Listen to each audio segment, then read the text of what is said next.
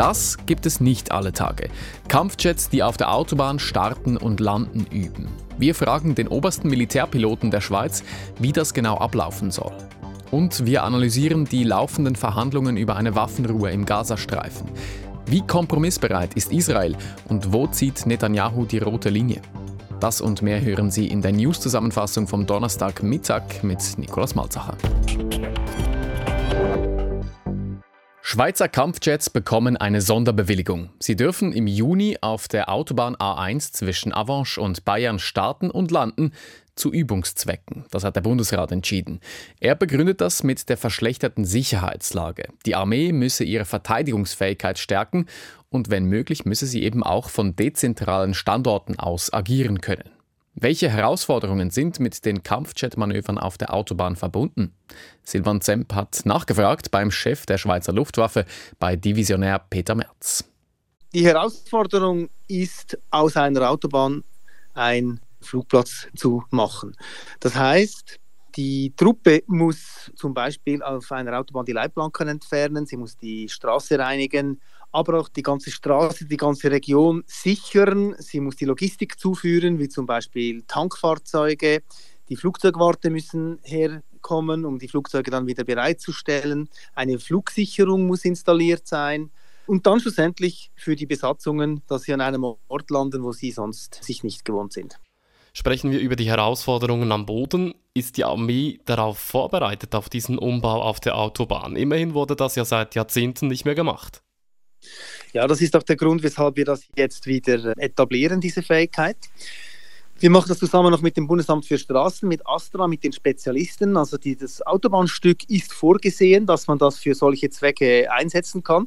Das heißt, die Leitplanken sind abnehmbar montiert und die müssen wir jetzt wegnehmen. Das macht die Truppe aus einem Wiederholungskurs des Flugplatzkommandos Bayern zusammen mit den Spezialisten des Astras.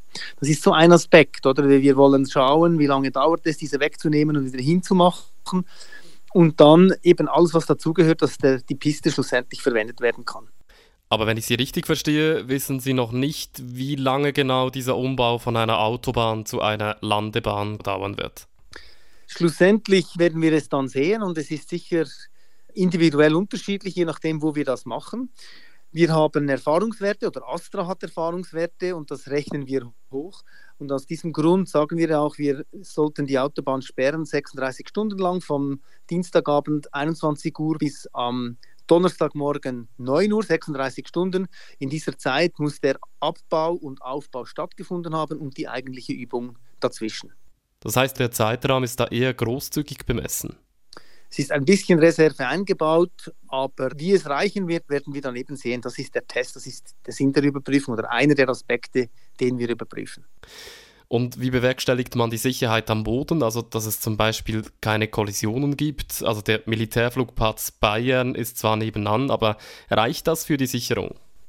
Ja, das Ganze wird sich abspielen innerhalb der Flugverkehrszone um den Militärflugplatz Bayern herum. Also hier kann die Flugsicherung Bayern kann die Kontrolle übernehmen.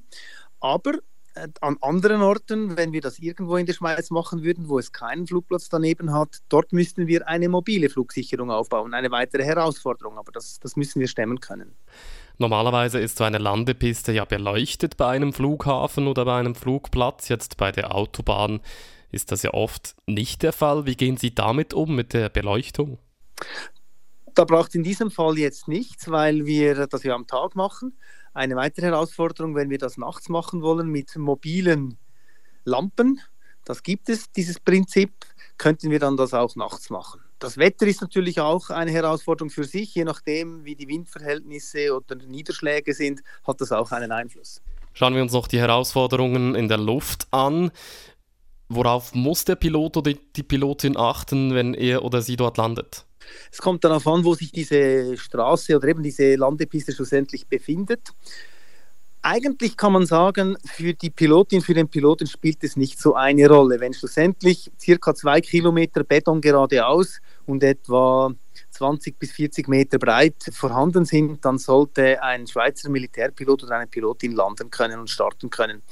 Aber das Anflugverfahren muss gut studiert werden, die Karten müssen studiert werden. Wenn das in gebirgigem Gelände ist, muss man schauen, wie fliegt man an, damit man am richtigen Zeitpunkt das Fahrwerk ausfährt, die Klappen ausfährt, das Flugzeug sinken lässt, damit man am Schluss einen Anflugwinkel hat, so dass man das Flugzeug sicher landen kann. Und beim Start dasselbe, man muss sicher hindernisfrei wegkommen, ist bei unseren Kampfflugzeugen nicht so ein Problem, weil die ziemlich genug Leistung haben.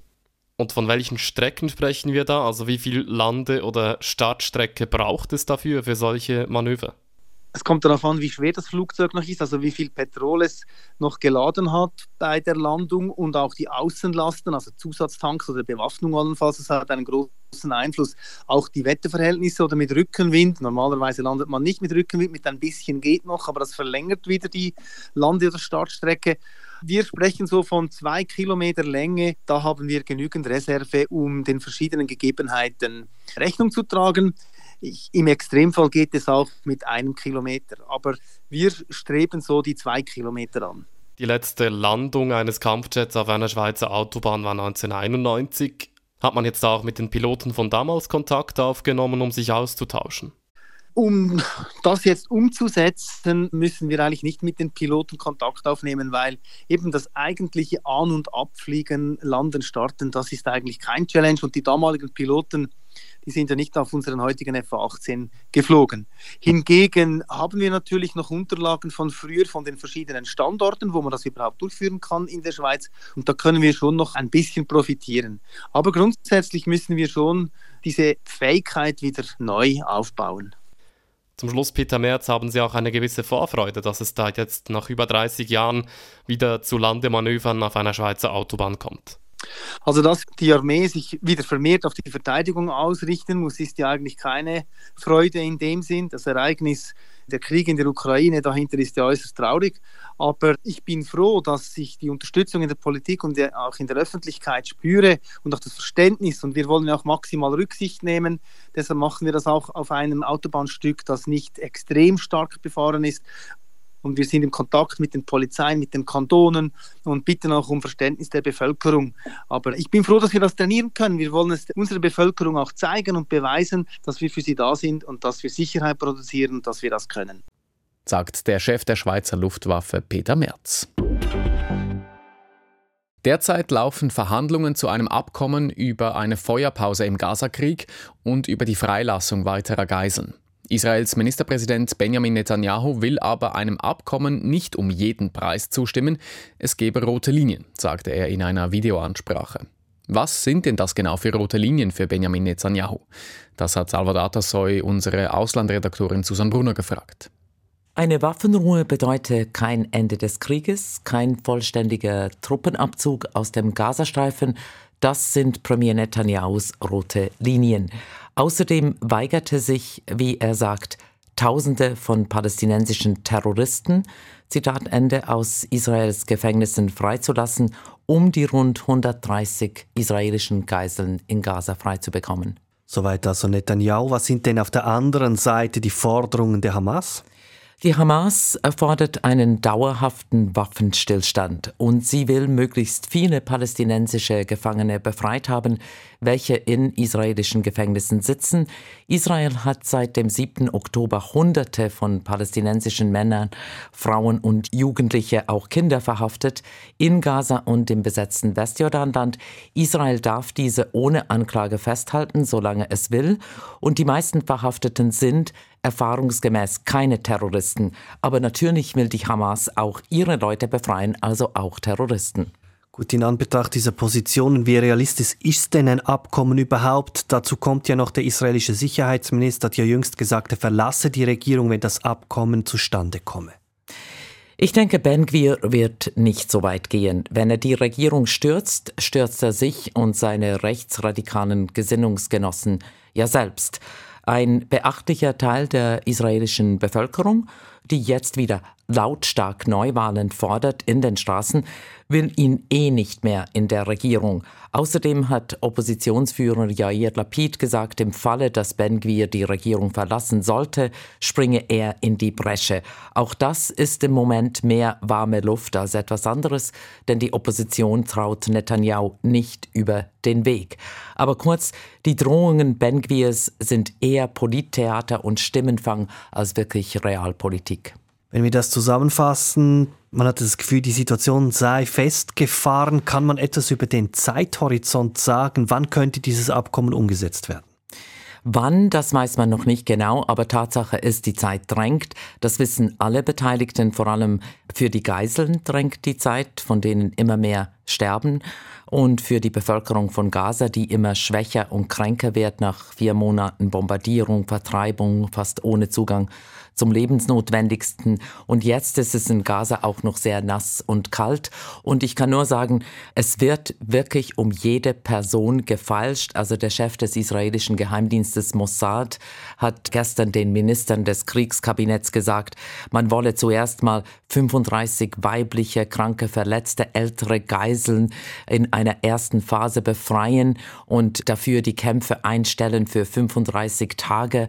Und dann kommt natürlich dazu, wie viele palästinensischen Gefangenen sollen sein. Also die Zeit drängt und gleichzeitig feilscht man wirklich um jedes Detail eines solches Abkommens sagt Susan Brunner. Sie arbeitet bei uns in der Auslandredaktion.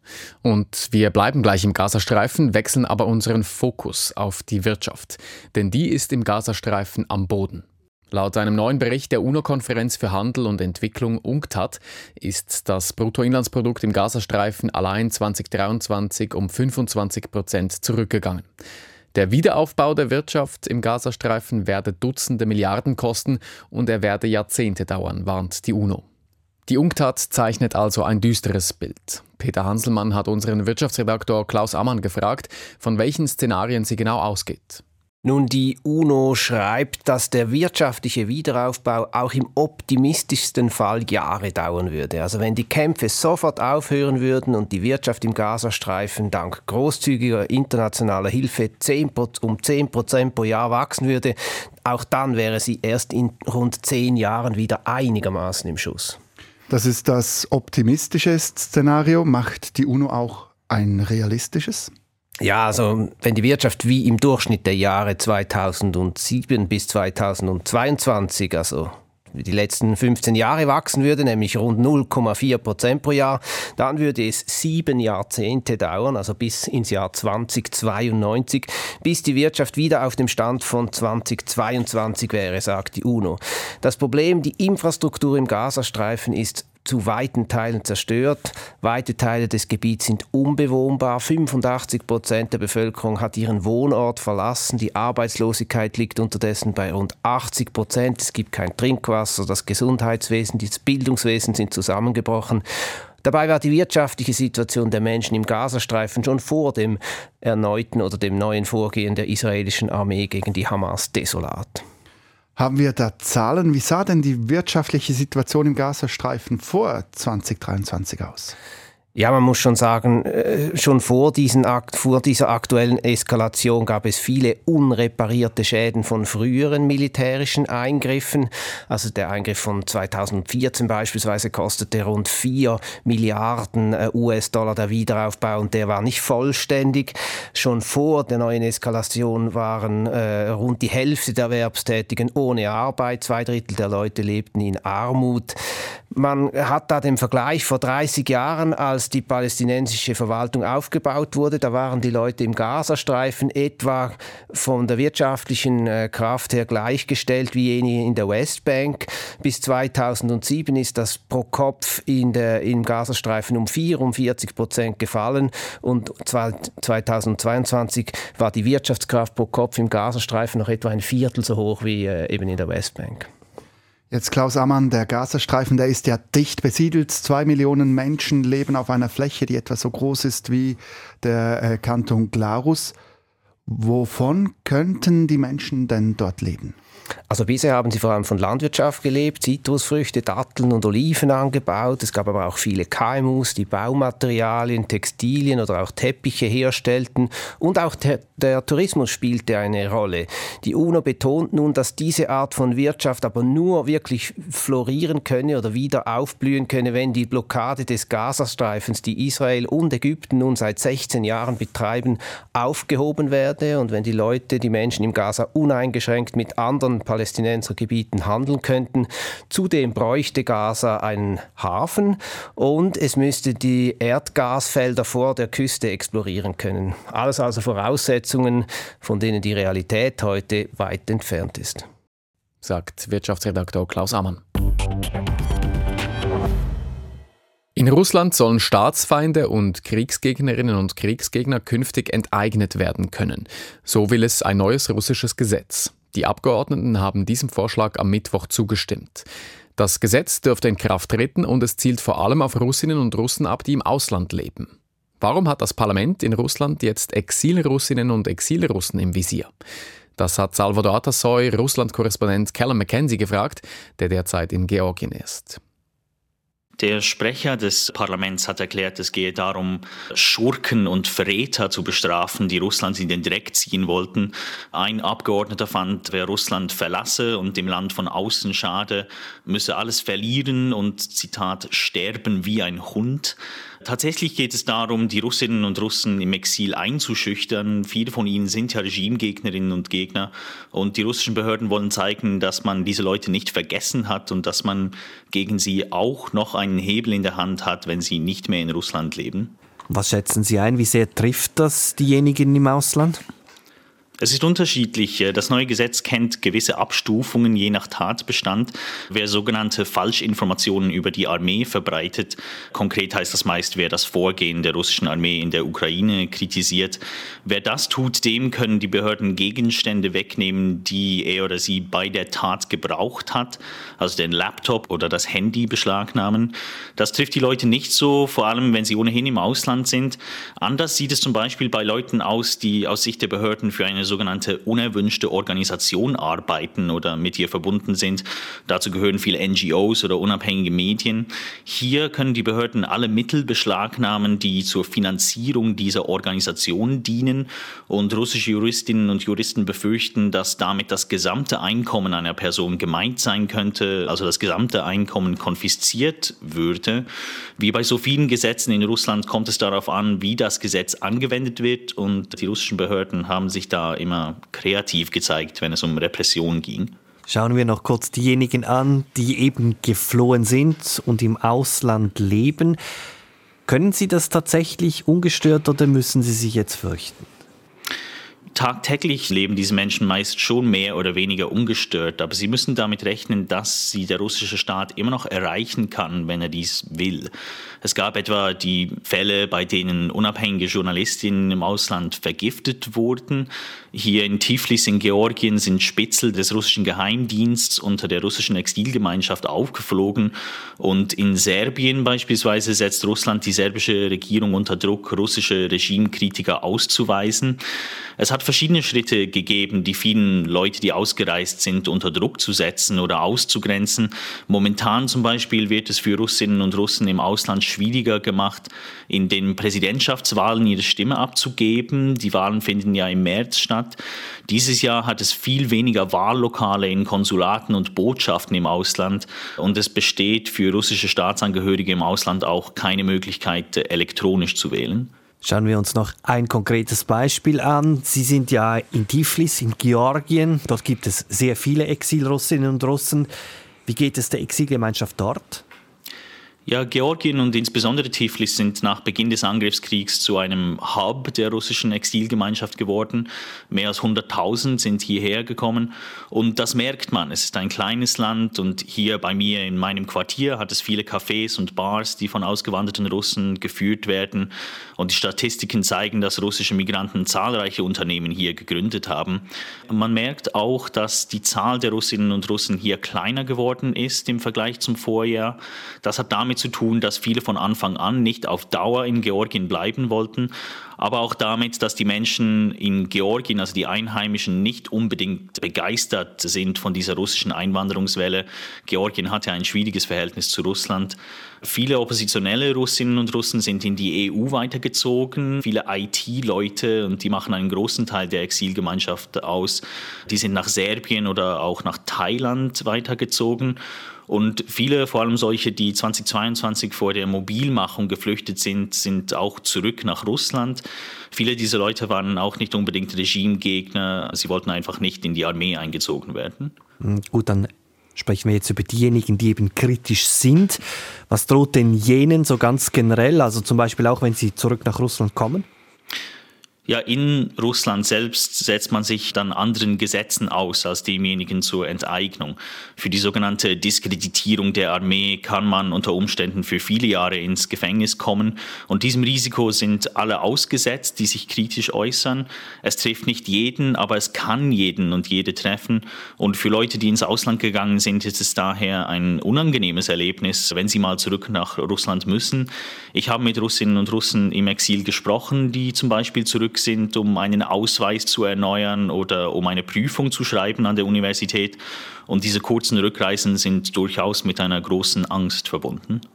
Sagt unser Russland-Korrespondent Keller McKenzie. Wer ein iPhone hat, muss sich Apps über den offiziellen Store von Apple besorgen. Das soll sich nun ändern, zumindest in der EU. Denn die EU führt ab März neue Regeln ein für Tech-Giganten wie Apple. Apple muss es also möglich machen, dass Apps auch auf anderen Wegen installiert werden können, eben nicht über den App Store. Can Külachcigil hat unsere Digitalredaktorin Tanja Eder gefragt, was sich denn ab März für iPhone-Nutzerinnen und Nutzer ändert. Was wir als erstes merken werden, ist, dass wir gefragt werden, welchen Internetbrowser wir denn gerne hätten. Bisher war das bei iOS einfach Safari. Die größere Änderung, die werden wir nicht sofort bemerken, nämlich dass auch andere App Stores verfügbar werden. Denn zuerst einmal müssten überhaupt alternative App Stores zu iOS kommen und App-Entwickler müssten ihre Apps auch dort anbieten. Die EU hat neue Regeln für Apple und andere Großtech-Firmen aufgestellt. In diesem Rahmen soll Apple eben den App Store ändern. Was steckt da dahinter? Mit dem neuen Gesetz, dem Digital Markets Act, will die EU verhindern, dass große Tech-Firmen ihre Position als Gatekeeper, als Türsteher, ausnutzen. Die EU will so den Wettbewerb fördern, in der Hoffnung, dass das Angebot vielfältiger wird, dass die Preise sinken und die Qualität steigt. Bei Apple zum Beispiel ist es ja so, dass sie dank ihrem App Store zwischen App-Anbieter und Kunden stehen. So können sie Regeln nach eigenem Gutdünken festlegen und verdienen an jeder Transaktion mit 15 bis 30 Prozent, nämlich beim Kauf einer App oder auch wenn man innerhalb einer App etwas kauft. Nun hatten wegen diesen Abgaben sich besonders App-Entwicklerinnen und App-Entwickler auf dieses neue EU-Gesetz gefreut. Die Realität könnte jetzt aber anders aussehen. Was hat Apple genau vor? Die App-Anbieter hatten gehofft, die hohen Gebühren von Apple loszuwerden, indem sie künftig ihre Apps über einen anderen App Store verkaufen oder In-App-Käufe auf anderem Weg als Apple Pay abwickeln. Für Apps, die solche Alternativen nutzen wollen, führt Apple jetzt aber eine neue spezielle Gebühr ein. Ab einer Million Downloads muss ein App-Anbieter für jedes zusätzlich installierte App 50 Cent an Apple zahlen. Diese Gebühr fällt jährlich an und ist unabhängig davon, ob die App gratis ist und ob der Nutzer sie überhaupt nutzt. Die Änderungen werden von App-Entwicklerinnen und App-Entwicklern kritisiert. Sie werfen Apple vor, man wolle das EU-Gesetz unterwandern, um die Marktdominanz zu verteidigen. Was bedeuten denn die Änderungen für Entwicklerinnen und Entwickler? 50 Cent, das klingt nach wenig, aber das summiert sich dann schnell. Spotify zum Beispiel sagt, mit dieser Gebühr könnten sie niemals profitabel wirtschaften und sie nennen den Plan von Apple Erpressung. Unter dem Strich fahren wohl viele App-Anbieter besser, wenn sie beim App Store bleiben und die dortigen Abgaben bezahlen. Außerdem ist auch noch gar nicht klar, ob alternative App Stores ihre Dienste überhaupt auf iOS anbieten wollen. Sie müssen nämlich ebenfalls Gebühren an Apple zahlen, und zwar ab der ersten Installation. Und um zu garantieren, dass sie diese Gebühren auch stemmen können, verlangt Apple eine Bürgschaft von einer Bank. Ein ziemlicher Aufwand also. Sind auch iPhone-Userinnen und User in der Schweiz betroffen? Das ist noch nicht ganz klar. Normalerweise übernehmen Tech-Firmen solche Anpassungen einfachkeitshalber auch für die Schweiz. Hier könnte das nun aber anders laufen, denn Apple macht Alternativen zum App Store nicht nur teurer, sie bauen auch technische Hindernisse auf. Wenn für die Schweiz andere Regeln gelten, wäre das ein Hindernis mehr. Und die App-Einnahmen aus der Schweiz, die könnte sich Apple so auch zum bisherigen Preis sichern. Was Apple im Rahmen dieser Regeln der EU machen sollte und was Apple tatsächlich plant, stimmt also nicht restlos überein. Ihre Einschätzung, kommt Apple damit durch? Bildlich gesprochen öffnet Apple zwar die Tür, verbarrikadiert den Durchgang aber gleichzeitig mit allem, was sie finden können. Das ist natürlich nicht im Sinn der EU und ich glaube nicht, dass sie am Ende damit durchkommen. Die EU-Kommission hat dazu noch keine Stellung genommen, hat aber angekündigt, die Vorschläge der Firmen nach der Deadline im März anzuschauen und gegebenenfalls strenge Maßnahmen zu ergreifen. Es kann gut sein, dass Apple auf seiner Position beharrt und das Ganze vor Gericht kommt oder dass die EU ihr Gesetz nachbessern muss. Dann könnte sich die Sache ziemlich in die Länge ziehen. Sagt unsere Digitalredaktorin Tanja Eder. Das waren ausgewählte Highlights aus dem Newsprogramm von SRF 4 an diesem Donnerstag. Aufgezeichnet haben wir um kurz nach neun. Am Mikrofon war Nikolaus Malzacher und ich bedanke mich für das Interesse.